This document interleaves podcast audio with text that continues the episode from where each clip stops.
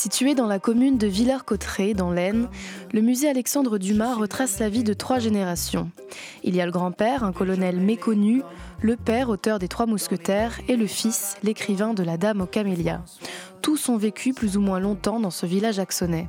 Cyrielle Danse, directrice du musée, revient avec nous sur l'histoire de ces trois hommes. Alors du coup, on est ici dans la salle dédiée au général Dumas qui euh, effectivement a une histoire euh, très méconnue et pourtant euh, son histoire gagne à l'être. Donc pour revenir brièvement sur ce qui lui est arrivé, donc, il s'appelle Thomas Alexandre David de la Pailleterie.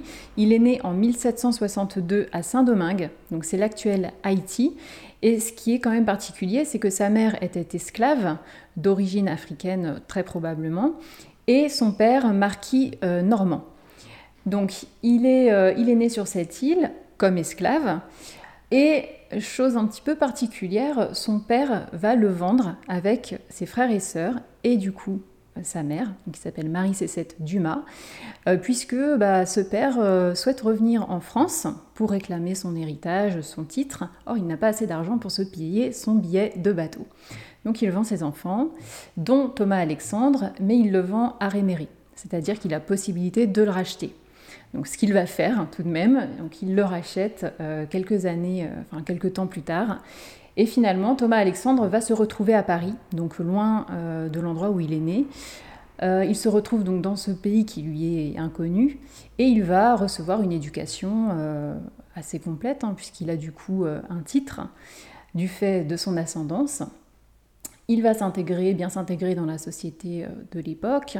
Il va suivre donc des leçons euh, d'armes, d'équitation, de danse. Il va particulièrement s'illustrer dans le maniement des armes et il va, euh, de ce fait, quelques années plus tard, s'engager dans l'armée.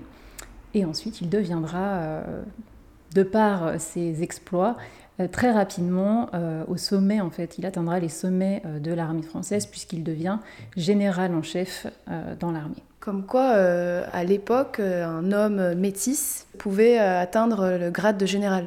Voilà, c'est possible. Alors, il faut savoir que c'est la première fois qu'un homme métis atteignait ce grade-là dans l'armée française. Et pourtant, il a été complètement oublié ensuite de l'histoire, en partie aussi de par ses origines.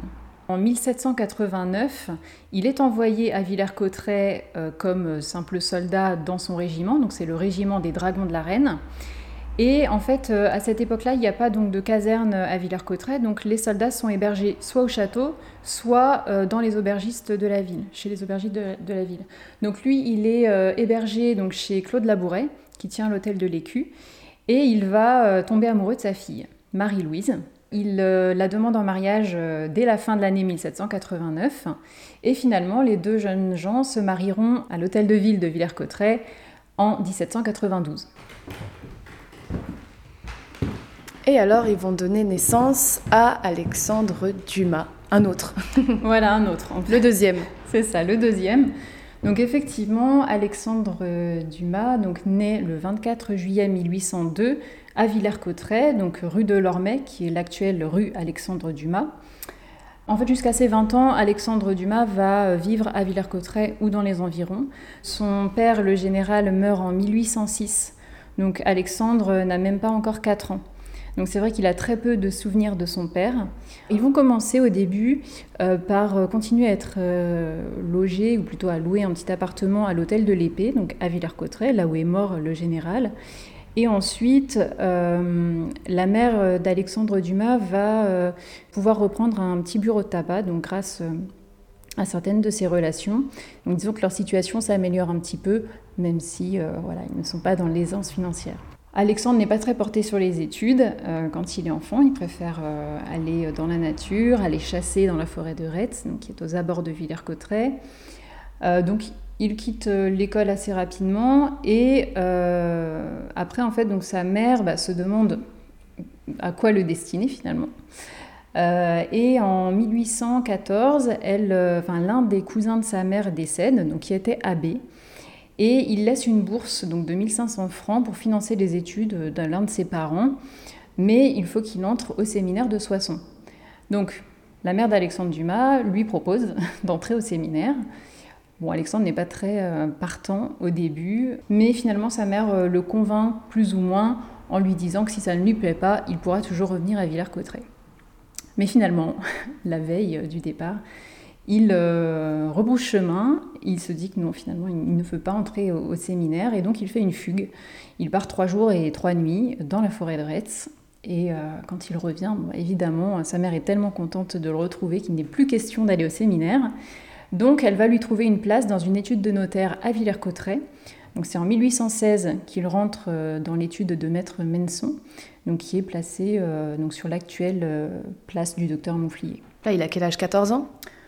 Voilà, il a 14 ans, donc euh, c'est un, tout jeune homme. Euh, il va y rester euh, quelque temps quand même, puisqu'après il va changer d'étude de notaire. En 1822, il rentre dans une étude de notaire à Crépy-en-Valois, comme second ou troisième clerc de notaire. Et c'est après, du coup, qu'il décide d'aller à Paris, de tenter sa chance pour devenir écrivain, vivre de ses écrits. Là, il a 20 ans. Voilà, tout à fait, il a 20 ans. Comment il a réussi à avoir une plume, à écrire, sachant qu'il a été à l'école 4 euh, ans? Alors en fait, il a, au début, il n'écrivait pas du tout, il ne se destinait pas du tout à, cette carrière. Et c'est euh, notamment l'un de ses amis qui va lui donner euh, ce goût de la littérature, qui s'appelle Adolphe de Leven, donc qui va l'initier à la poésie et qui va lui proposer très rapidement de collaborer avec lui pour écrire des petites pièces. Donc bah, Alexandre raconte hein, dans ses mémoires qu'il accepte, mais euh, qu'il se considère comme un enfant euh, sans éducation. Donc euh, voilà, il y va un petit peu, peut-être pour le challenge, mais il se prend très vite au jeu. Ils envoient des pièces à Paris, toutes sont refusées, et donc il décide à un moment bah, de partir à Paris. Et puis bah, ce sont des efforts qui vont finalement être récompensé, puisqu'en 1829, il connaît le succès euh, suite à la représentation de sa pièce Henri III et sa cour. Et donc du jour au lendemain, il passe du statut d'inconnu à euh, célébrité euh, du monde littéraire. Bah là justement, c'est donc la première édition de la pièce Henri III et sa cour, donc il l'a rendue célèbre. C'est vrai qu'on oublie parfois, mais en fait Alexandre Dumas, il a commencé par le théâtre on pense souvent aux Trois Mousquetaires, au Comte de Monte Cristo, mais ça c'est parvenu euh, plus tard en fait dans sa carrière, puisque là on est donc avec Henri III et sa cour en 1829.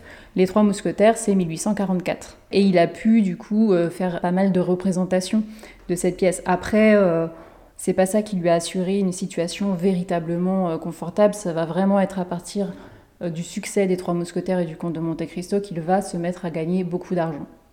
C'est vrai qu'il était euh, acharné euh, au travail. Il a euh, publié plus de 600 titres, ce qui est énorme. Alors, il se faisait aider un petit peu quand même, hein, puisque un seul homme ne pourrait pas produire tout ça, sachant que certains de ses livres sont quand même bien épais.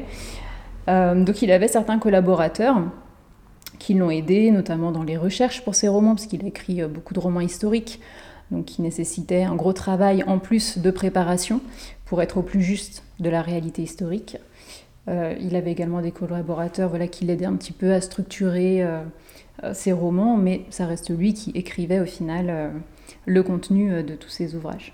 D'ailleurs, il a été accusé de plagiat. Bah, on lui a reproché en fait ses collaborations, puisqu'on a parfois bah, remis en question finalement son rôle dans l'écriture. Est-ce que finalement c'était des coécriture Est-ce euh, est-ce que finalement son, statut était véritablement justifié? Est-ce que c'est lui qui avait écrit au final ces livres?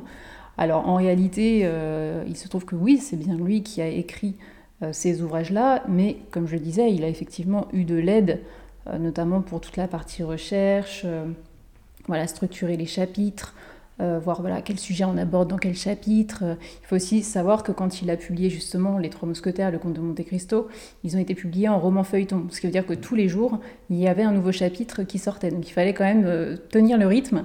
Donc voilà, on ne peut pas remettre en question euh, sa paternité en fait pour ses œuvres.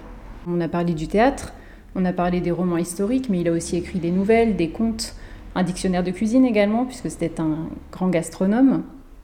Donc voilà, il, a un peu touché à tous les styles, ce qui est aussi intéressant, parce que c'est vrai quand on pense à Alexandre Dumas, on pense donc aux Trois Mousquetaires, au Comte de Monte Cristo, donc des romans historiques assez longs, mais en fait on peut aussi euh, lire Alexandre Dumas sans lire euh, ce type d'ouvrages qui peuvent faire un petit peu peur.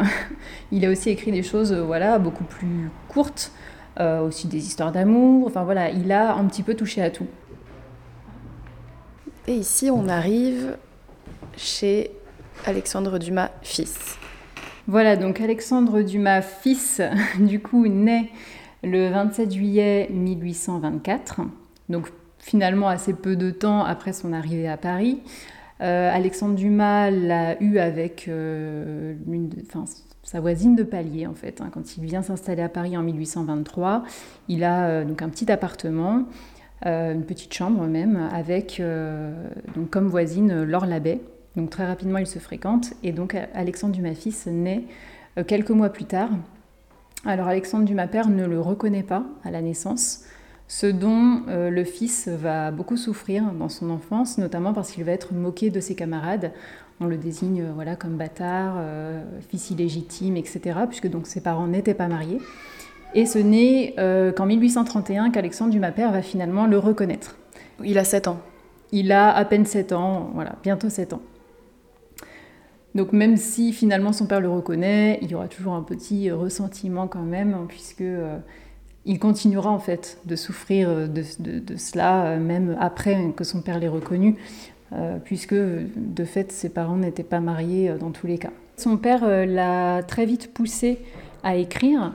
il l'a beaucoup guidé dans ses études, il lui a voilà, recommandé des ouvrages à lire, et très rapidement il a pu voilà, publier des petites pièces et commencer à en vivre lui aussi.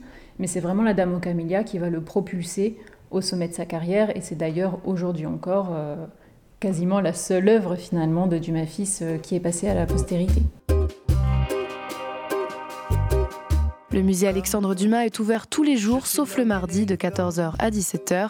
Des visites guidées sont organisées sur réservation au 03 23 93 23 30 le musée Alexandre Dumas à Villers-Cotterêts, un reportage d'Oran Los pour Radiographite. Cette émission est proposée dans le cadre des productions coopératives des radios associatives du nord de la France.